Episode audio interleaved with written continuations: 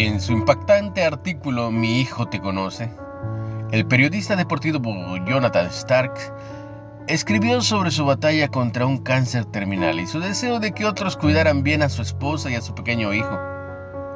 Con 34 años de edad lo escribió solo seis meses, solo seis meses antes de morir. Tillar es creyente en Jesús. Compartió pasajes bíblicos que hablan del cuidado de Dios por las viudas y los huérfanos como dice Éxodo 22, 22, también Isaías 1, 17 y Santiago 1, 27.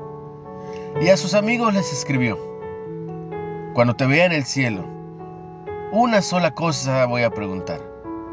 ¿Fuiste bueno con mi esposa y con mi hijo? ¿Mi hijo te conoce? El rey David preguntó, ¿ha quedado alguno de la casa de Saúl a quien yo haga misericordia por amor de Jonathan? Ve la historia en 2 de Samuel 9. Un hijo de Jonathan, Mefiboset, que era lisiado de los pies, fue llevado ante el rey, el cual dijo, Yo a la verdad haré contigo misericordia por amor de Jonathan tu padre, y te devolveré todas las tierras de Saúl tu padre, y tú comerás siempre a mi mesa. David le mostró un cuidadoso amor, y es probable que con el tiempo Mefiboset haya llegado a conocerlo de verdad.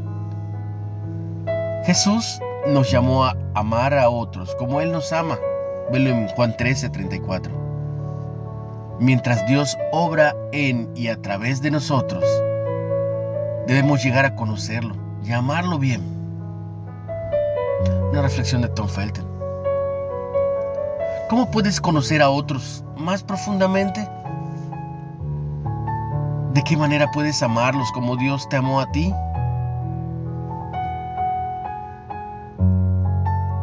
Padre, dame valor para expresar mis angustias y para permitirme conocer a los que tú me envíes.